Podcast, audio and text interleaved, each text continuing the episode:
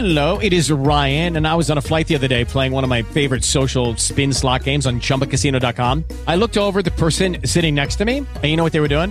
They were also playing Chumba Casino. Coincidence? I think not. Everybody's loving having fun with it. Chumba Casino is home to hundreds of casino style games that you can play for free anytime, anywhere, even at 30,000 feet. So sign up now at chumbacasino.com to claim your free welcome bonus. That's chumbacasino.com and live the Chumba life. No purchase necessary. VGW Group. Void were prohibited by law. See terms and conditions. 18 plus.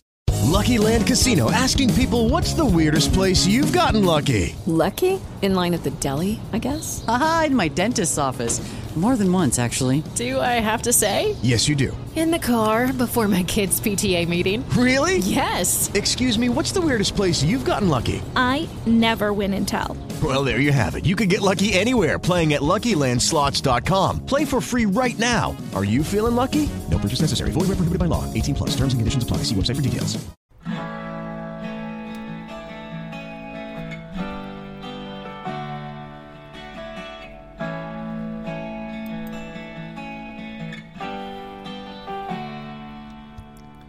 ¿Qué tal amigos? Bienvenidos a su podcast Alma Misionera. Yo soy Carlos y estoy muy contento de que estemos ya en este podcast escuchándonos. Estoy muy contento porque es el número 50.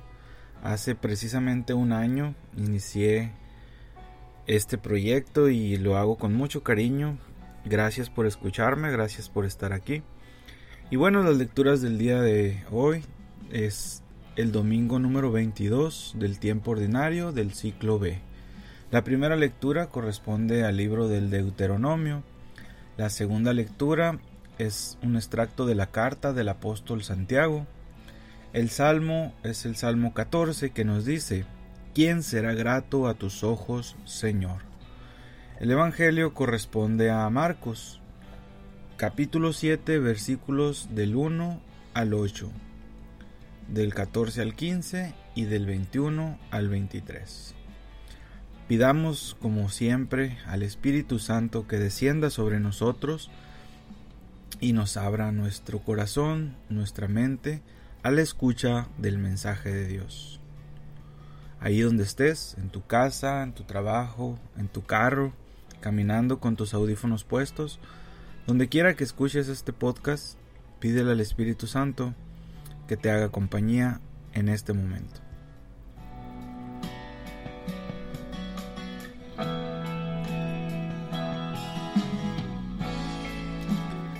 Del Santo Evangelio según San Marcos. En aquel tiempo se acercaron a Jesús los fariseos y algunos escribas venidos de Jerusalén.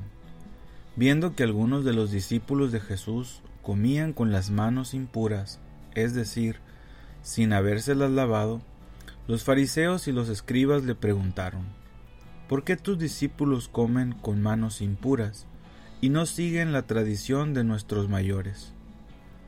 Los fariseos y los judíos en general no comen sin lavarse antes las manos hasta el codo, siguiendo la tradición de sus mayores. Al volver del mercado no comen sin hacer primero las abluciones, y observan muchas otras cosas por tradición, como purificar los vasos, las jarras y las ollas. Jesús les contestó, Qué bien profetizó Isaías sobre ustedes, hipócritas, cuando escribió, Este pueblo me honra con los labios, pero su corazón está lejos de mí. Es inútil el culto que me rinden, porque enseñan doctrinas que no son sino preceptos humanos.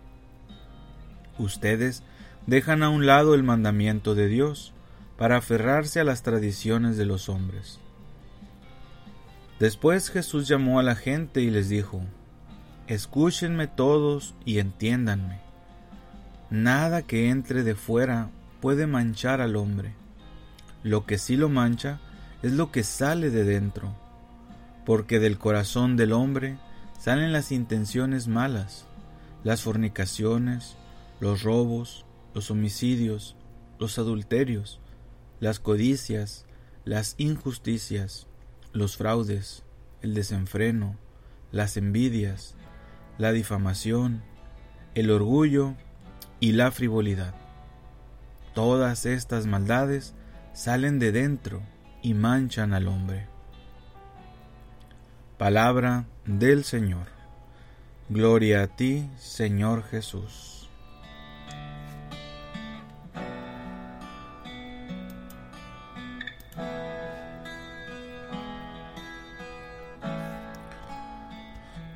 Vamos con una reflexión sobre las lecturas de este domingo. Vamos a ver cómo Dios, por medio de Moisés, da preceptos y normas a su pueblo elegido. Lo vamos a ver esto en la primera lectura.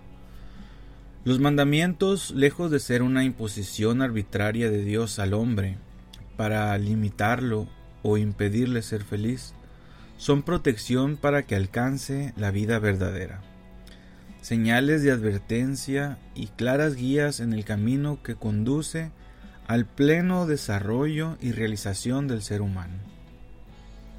Los mandamientos divinos son por eso mismo un inmenso regalo y bendición para el hombre y la mujer. Sabio e inteligente es quien los escucha. Sabio e inteligente es quien los toma en serio. Sabio e inteligente es quien hace de ellos una norma de su conducta. Los preceptos de Dios, los que ha dado al ser humano, si son obedecidos, ayudan a purificar el corazón para acoger en tierra buena la palabra sembrada por Dios. Esto lo vamos a ver en la segunda lectura. Eh, esta palabra, al germinar, crece y da fruto de salvación. Quien solamente se contenta con oír la palabra de Dios sin ponerla en práctica, se engaña a sí mismo. Si la fe no se expresa en la obediencia a Dios y a sus mandamientos, es una falsa fe. El Evangelio nos va a relatar la controversia del Señor Jesús con los fariseos y los escribas venidos de Jerusalén. El lugar de encuentro es en Galilea. Los fariseos formaban el grupo más observante y más religioso de Israel. Los escribas, también fariseos, eran los letrados que sabían leer y escribir, muy instruidos en la ley de Moisés y de los profetas. Estos hombres cultos y observantes plantean al Señor la siguiente cuestión. ¿Por qué tus discípulos comen con manos impuras? ¿Por qué no siguen la tradición de los mayores? El cuestionamiento iba dirigido a sí mismo contra el Señor, pues era Él quien permitía a sus discípulos violar dicha tradición al no corregirlos. Para los fariseos, tal transgresión era gravísima. Lavarse las manos para tomar los alimentos no era para los fariseos una mera recomendación higiénica. Según la tradición de los mayores, era una purificación ritual. El fariseo debía purificarse de toda contaminación legal para que los alimentos que iba a tocar no se tornaran impuros, llevando esa impureza a su interior cuando los consume. La tradición rabínica, explica el evangelista, prohibía a todo judío comer sin realizar esta meticulosa purificación. Para los fariseos la tradición rabínica tenía un peso y una autoridad excepcional.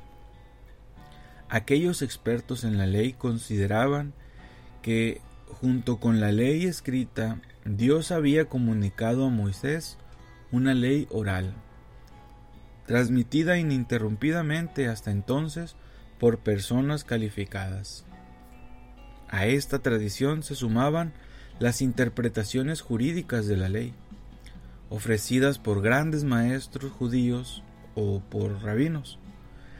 Y aunque sus enseñanzas no siempre se inferían de los textos sagrados, se incluían en esta tradición para dar peso a ciertos usos.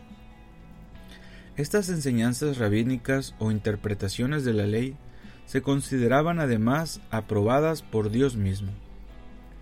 Tanta fue la autoridad que llegó a tener esta ley oral o tradición de los mayores, como se le llamaba, que se situaba incluso por encima de la autoridad de la ley escrita o el Torah.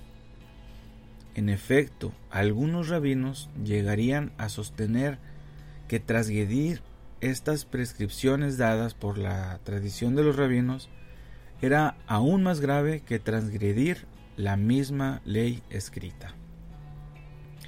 Dentro de esta tradición, el lavado ritual de manos y objetos ocupaba un lugar destacado.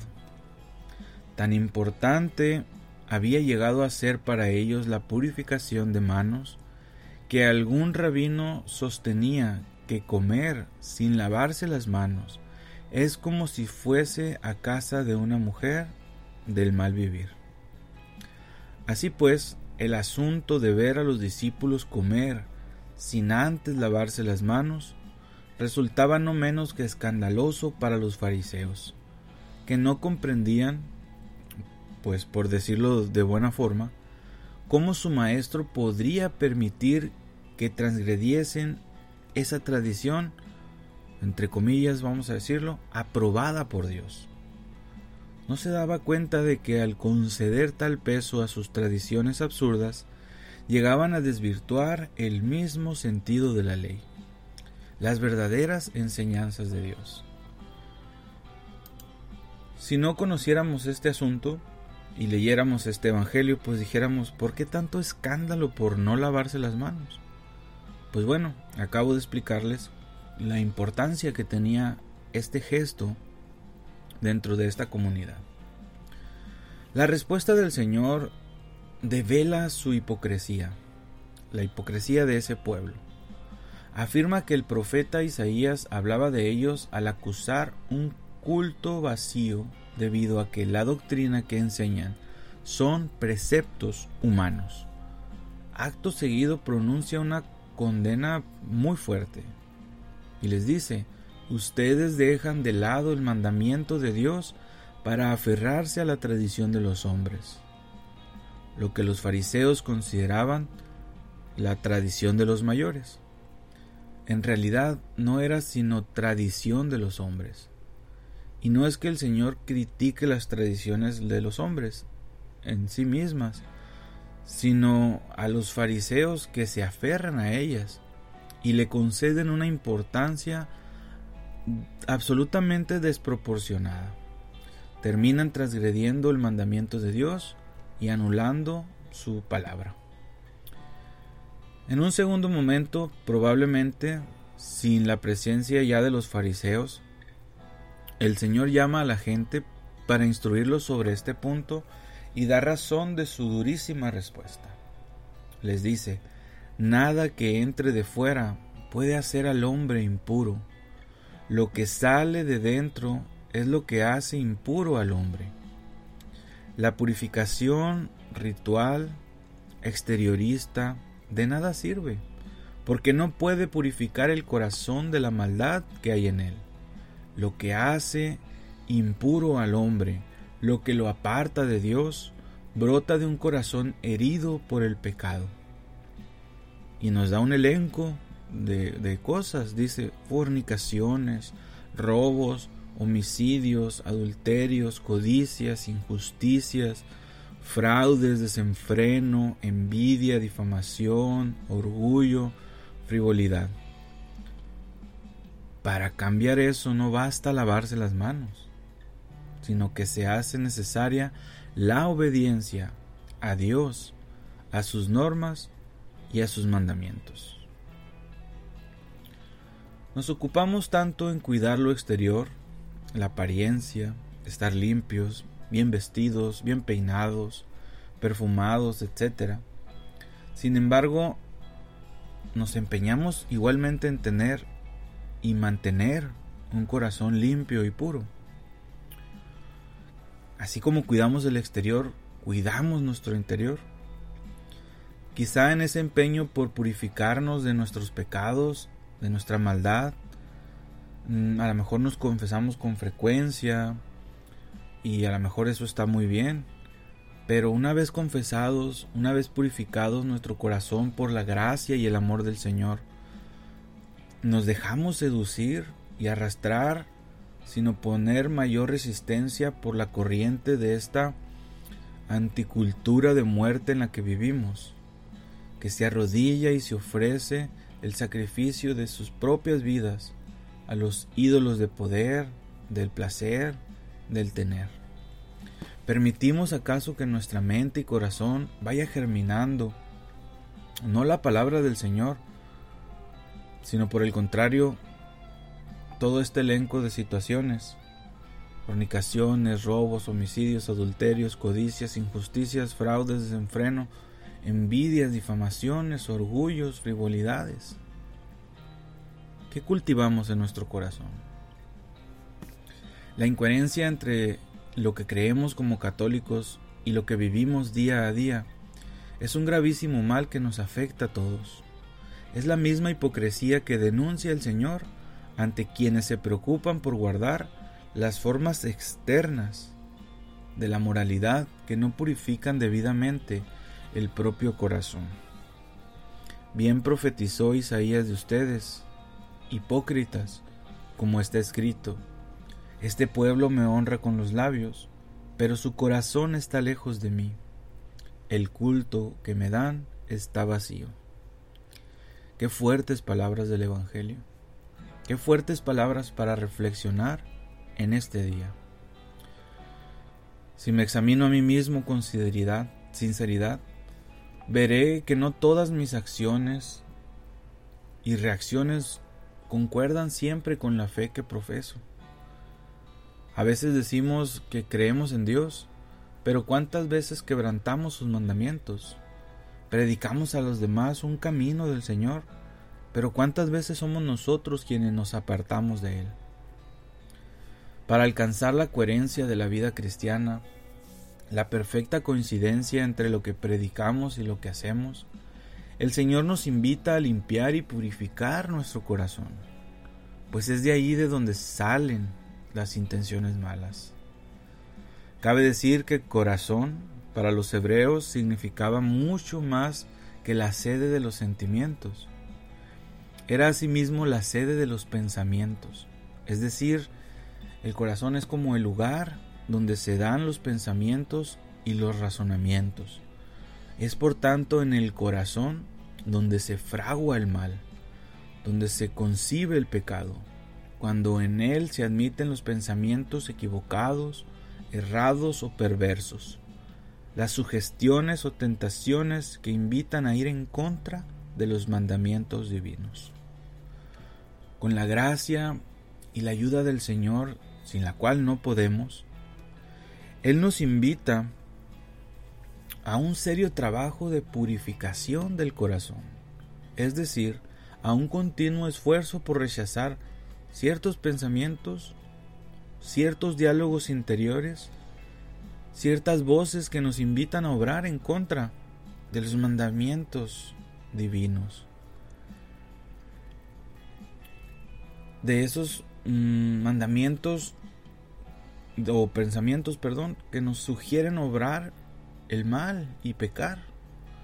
Pero no, se, no solo se trata de liberarnos de los malos pensamientos, sino que se trata de tener la mente de Cristo, de pensar como Cristo mismo, de asimilar y hacer nuestras las enseñanzas divinas o criterios evangélicos para que de ese modo podamos sentir y actuar cada vez más como Cristo. No basta pues con purificarnos de los malos pensamientos, no basta con rechazar las malas intenciones. Tampoco podemos conformarnos con un vago no le hago daño a nadie, como decimos. Sino hay que ir más allá. Hay que cristificarnos cada día más. Hay que ser hay que ser Cristo. Como dice Gálatas 2:20, vivo, pero no soy yo, es Cristo quien vive en mí. Cada día más hay que cristificarnos, hay que asemejarnos cada vez más al Señor Jesús, hasta pensar, sentir y actuar, actuar como Él. Eso es verdaderamente ser discípulos suyos. Insistimos en que sin la ayuda de Dios y sin la acción transformadora de su Espíritu en nosotros, es imposible asemejarnos al Señor Jesús.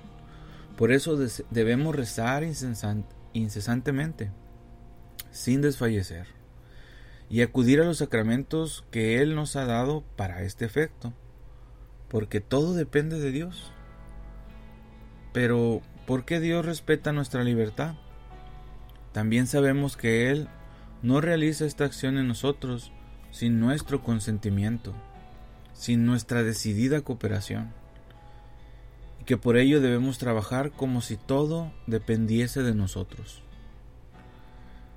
Es ese esfuerzo perseverante el que el Señor sostendrá y hará fructificar con el tiempo. Como dicen por ahí el santo de la iglesia, orando y trabajando. Bueno hermanos, los dejo. Eh, dejamos aquí la reflexión. Agradezco mucho puedas compartir este podcast con tu familia, con tus amigos, a través de WhatsApp. Puedes encontrarlo en el Facebook de la Parroquia del Carmen, en el Facebook de Kairos, o si quieres que te llegue directo a tu teléfono, cada domingo, cada fin de semana, mándame un WhatsApp al 64 21 34 59 23. Y pues bueno, gracias por estos 50 podcasts, gracias por estos 50 boletines de este, de este año que, que han sido acompañados de esta reflexión.